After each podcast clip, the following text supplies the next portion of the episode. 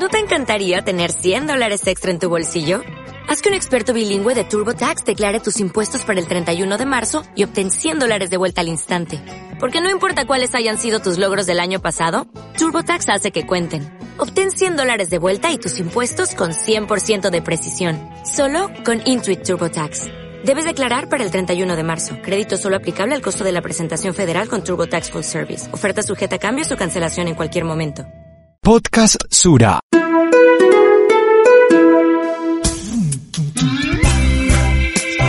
Podcast Sura. Conversaciones con expertos de diferentes campos que han construido su propia historia y agregan valor a la sociedad. Podcast Sura.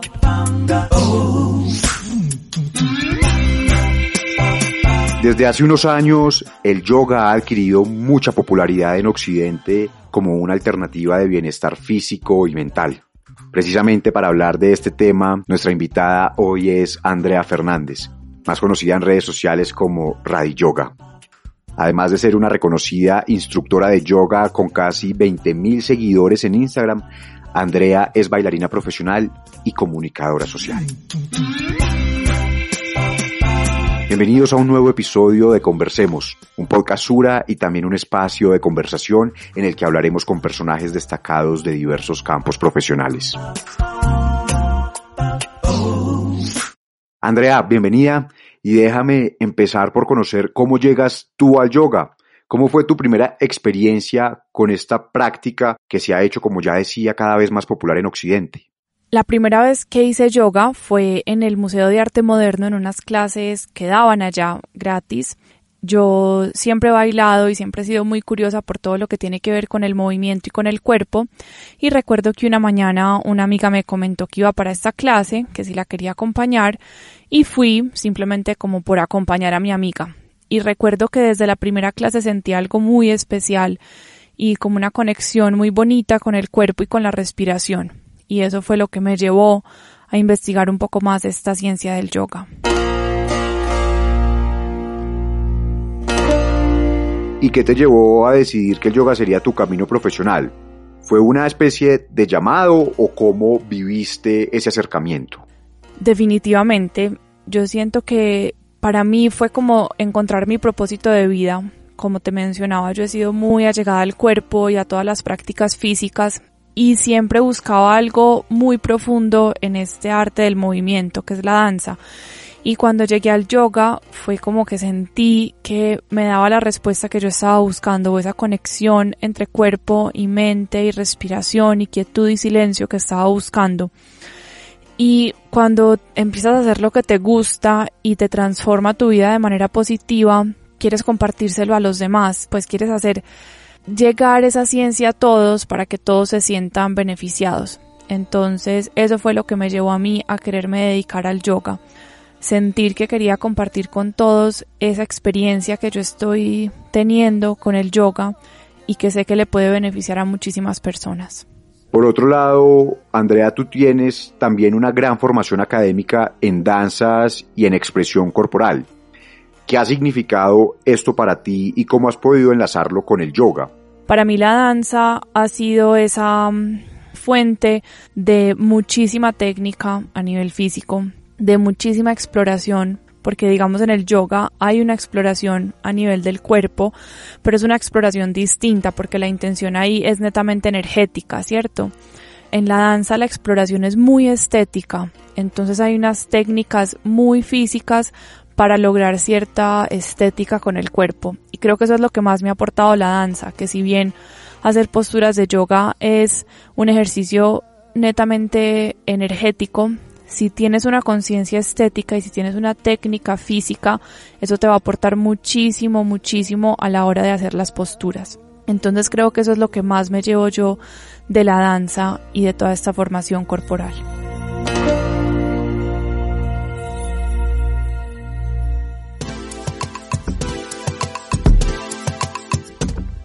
Si además que también de danzas y expresión corporal, Andrea, tú tienes formación académica en comunicación social. Y cuéntame qué tanto te ha ayudado esto para consolidar lo que haces actualmente en Internet y tus redes sociales. Como te decía ahorita, yo siento que uno todo lo que aprende en la vida lo puede ligar Y si a uno le gusta lo que uno hace, uno finalmente termina incorporándolo a cualquier cosa que haga en ese momento de su vida. Entonces, digamos, en este momento mi vida gira en torno al yoga, pero tengo, como tú dices, una carrera profesional también de comunicadora y allí adquirí muchísimas herramientas con el manejo de redes, con el manejo de la comunicación hacia otros, un manejo de mercadeo, pues si bien el énfasis de la carrera no era ese, hay unas pautas ahí que uno puede seguir y yo siento que cuando uno sabe algo, ya no lo puede no saber, ¿cierto? Eso es lo más bonito del aprendizaje, que cuando uno aprende algo, ya lo sabe. Y si ya lo sabe, no puede no aplicarlo, ¿cierto? Entonces yo siento que eso es lo que me ha pasado con la comunicación en este proyecto de yoga. Mi intención con el proyecto de yoga es que todos se puedan beneficiar de estas prácticas y que las herramientas estén ahí al alcance de todos y por eso me he ido tanto por el lado de la virtualidad y de las redes porque es una manera de llegar a muchísimas personas y de poner la información al alcance de muchas, muchas más personas a que si no estuviera ahí inmersa en las redes. Y claro que el haber estudiado comunicación me sienta unas bases mucho más sólidas en cuanto a cómo comunicar, qué herramientas usar, sé editar videos, entonces yo soy la que edito mis videos, sé editar programas de radio, entonces soy la que edito los podcasts y eso tengo como la capacidad para hacer muchísimas cosas y si no soy yo la que los hago para direccionar a los demás a lo que yo quiero que sea ese producto final, sí, que yo quiero que quede de cierta manera y lo sé comunicar muy bien. Entonces, ese pilar de la comunicación es el pilar que me permite a mí ampliar muchísimo mi bagaje en cuanto a promoción, y difusión de este espacio de yoga que he creado. Me gustaría profundizar en tu visión sobre cómo articular la ejecución y la concepción de una idea. ¿Cómo logras tú equilibrar las interminables tareas que implica la operación con la proyección de un proyecto? Esta pregunta me encanta porque operación versus concepción, ¿cierto? Y yo siento que acá en estas dos palabras hay un balance. En todo proyecto hay una operación y en todo proyecto hay una proyección o debe haber una proyección, si no, lentamente se va muriendo y se va agotando la energía. Lo que a mí me sostiene es tener muy claros los tiempos, es decir, qué tiempo le voy a invertir a la operación y qué tiempo le voy a invertir a la proyección y trato cada vez más de delegar esa operación para yo poderme centrar en la proyección. Entonces, en este momento estoy en crecimiento y casi todo lo hago yo, casi toda la parte operativa la hago yo y casi toda la parte de proyección la hago yo. Entonces, divido muy bien mis tiempos. Tengo unos días que son específicamente para proyectar y tengo unos días que son netamente operativos o unas horas del día en donde sé que me voy a centrar en la parte operativa, es decir, responder correos, revisar los pagos y demás. Y hay otra parte en donde me siento a estudiar, a pensar, a crear y sacarle el tiempo a las dos cosas. Es muy, muy importante, especialmente cuando uno es un emprendedor en esta área que es compartir conocimiento. Uno tiene que estar en constante aprendizaje. Entonces, entenderlo como parte del trabajo, porque a veces entendemos la parte operativa solo como la parte del trabajo y el estudio como parte placentera. Entonces nos limitamos mucho esa parte del aprendizaje. Esa parte del aprendizaje es fundamental para proyectarte. Si tú estás aprendiendo siempre cosas nuevas, siempre vas a tener algo nuevo que compartir con los demás. Y ese para mí es el motor. Estar en constante aprendizaje de otros, de libros, para así poder comunicar nuevas ideas y la parte operativa siempre también va a ser muy importante, pero trato de delegarla cada día más. Creo que ya es momento de centrarnos en el pilar principal de tu proyecto de vida, el yoga. Además de esa formación que ya mencionamos, tú estudiaste yoga en la India. Sé que te fuiste sin tiquete de regreso para un ashram que para quienes no sepan, en el hinduismo un ashram es un lugar de meditación y enseñanza espiritual y cultural donde los alumnos conviven bajo el mismo techo con los maestros. Andrea, cuéntanos cómo fue esa experiencia. ¿Fue más exigente allí la parte mental o la parte física? La parte de India es una parte de mi vida muy surreal. yo diría que fue casi como un sueño o como algo que sucedió muy extraño. Y para mí la India es un país fascinante. Me acuerdo que yo llegué a India y lo primero que sentí es que había llegado a casa. Y no sé si a todos les pase esto, pero hay lugares a los que uno llega y uno dice, llegué a mi casa. y a mí me pasó eso cuando aterricé en India. Ocurren muchísimas cosas en India. Yo me voy con un plan y sale otro completamente distinto a lo que yo me imaginaba. Y me termino quedando en Chennai, en un centro de yoga, por varias situaciones. Pero bueno, eso fue como lo que fue sucediendo y así lo dejé también fluir. Y creo que India tiene como el plan para uno, ¿cierto? Uno siempre se tiene que ir como muy abierto a lo que vaya a suceder allá. Yo siento que es un trabajo muy mental el que yo hice, no sé si el que todo el mundo haga, porque tú sabes que los viajes para todas las personas son distintas, pero para mí fue muy mental porque me terminé quedando en un centro de yoga en una ciudad grande, pero casi que simplemente ahí en el centro trabajando como voluntaria. Entonces, más que conocer India, me conocí muchísimo a mí. Conocí mucho la cultura, porque digamos donde trabajaba me adoptaron como parte de la familia, entonces me llevaron a muchísimos lugares, como muy de la tradición hindú, muy de la vida de una persona que vive en la India. Entonces para mí fue espectacular ese viaje en cuanto a conocimiento interior. Para mí fue un viaje muy mental. No digo que para todos los que vayan a India va a ser un trabajo muy mental porque hay viajes un poco más turísticos y yo creo que más que donde uno esté, es la intención que uno tiene con el viaje, ¿cierto? Entonces para mí la intención de ir a India nunca fue conocer India y hacer como un turismo por toda la India, que ahora me parecería interesante hacerlo, pero fue más una intención de conocerme a mí, quería ir a un ashram, a quedarme allá, conocer la cultura hindú, conocer ese amek del yoga y eso fue exactamente lo que fui a hacer. Entonces sí, definitivamente fue un trabajo bastante mental. No me fui a estudiar, me fui a trabajar, a ser voluntaria. Y bueno, cuando tú eres voluntario tienes bastante tiempo para reflexionar y para aprender. Entonces eso fue lo que hice. y fue bastante, bastante importante para definir y para encontrar muchísimas respuestas de lo que hoy por hoy es Radio Yoga.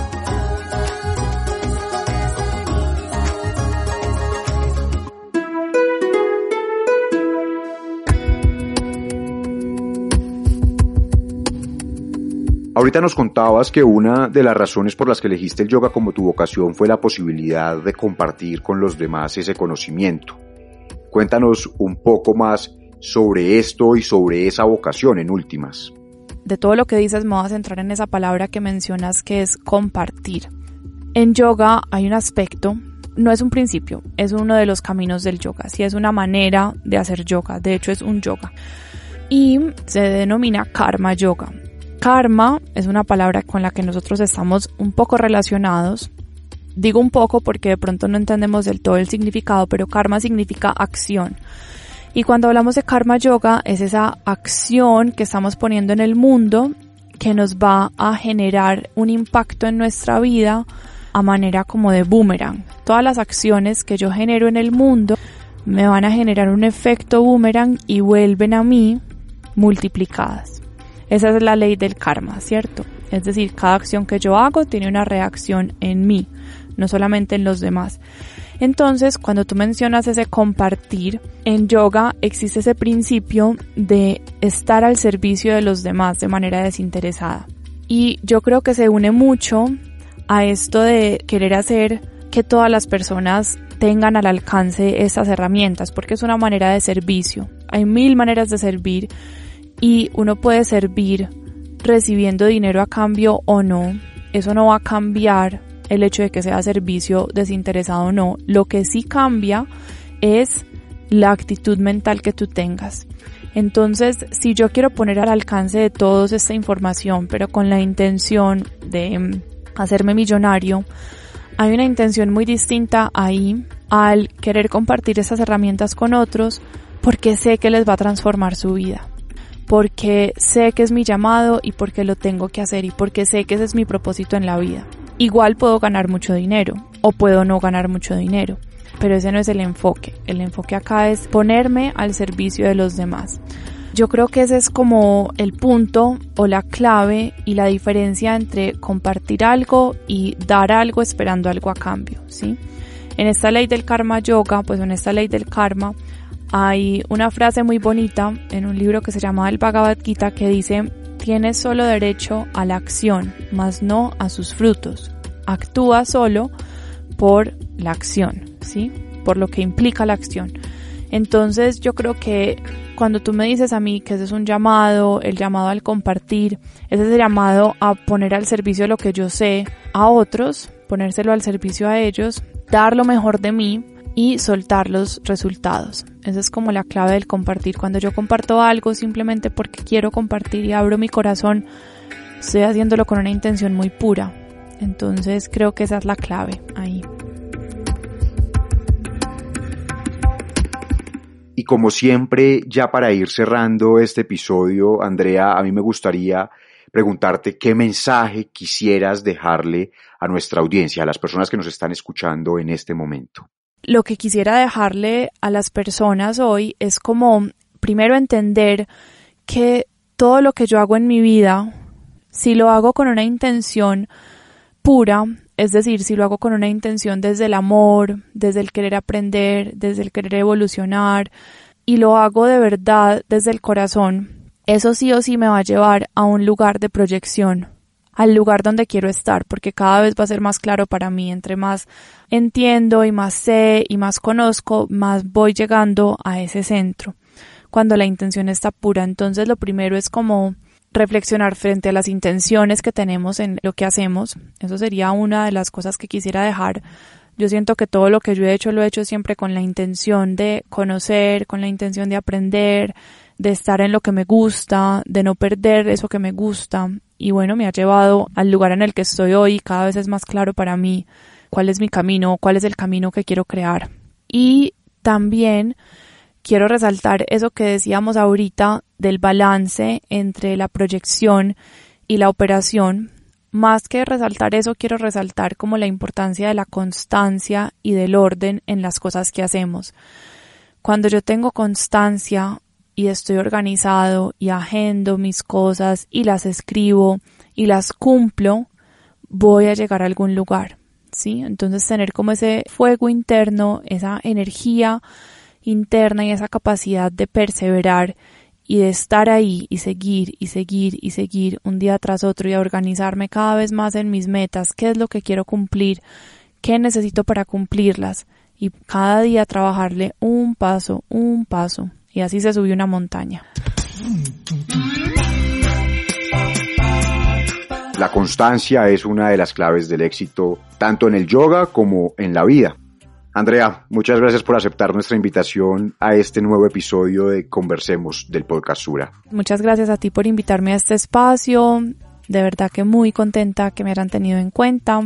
Y las personas que me quieran seguir en redes me pueden encontrar como radi.yoga, R-A-D-H-I y latina.yoga o pueden buscarme en www.radiyoga.com. Ahí van a encontrar muchísimos cursos, talleres, clases, viajes, retiros y muchísimo más relacionado con yoga y meditación. Muchas, muchas gracias. Y a todos ustedes también quiero agradecerles por acompañarnos en este podcast. Hasta que nos volvamos a escuchar. Hasta este momento, Podcast Sura. Conversaciones con expertos de diferentes campos que han construido su propia historia y agregan valor a la sociedad. Podcast Sura. When you drive a vehicle so reliable it's backed by a 10-year, 100,000-mile limited warranty, you stop thinking about what you can't do and start doing what you never thought possible. Visit your local Kia dealer today to see what you're capable of in a vehicle that inspires confidence around every corner. Kia, movement that inspires. Call 800-3334-KIA for details. Always drive safely. Limited inventory available. Warranties include 10-year 100,000-mile powertrain and 5-year 60,000-mile basic. Warranties are limited. See retailer for details.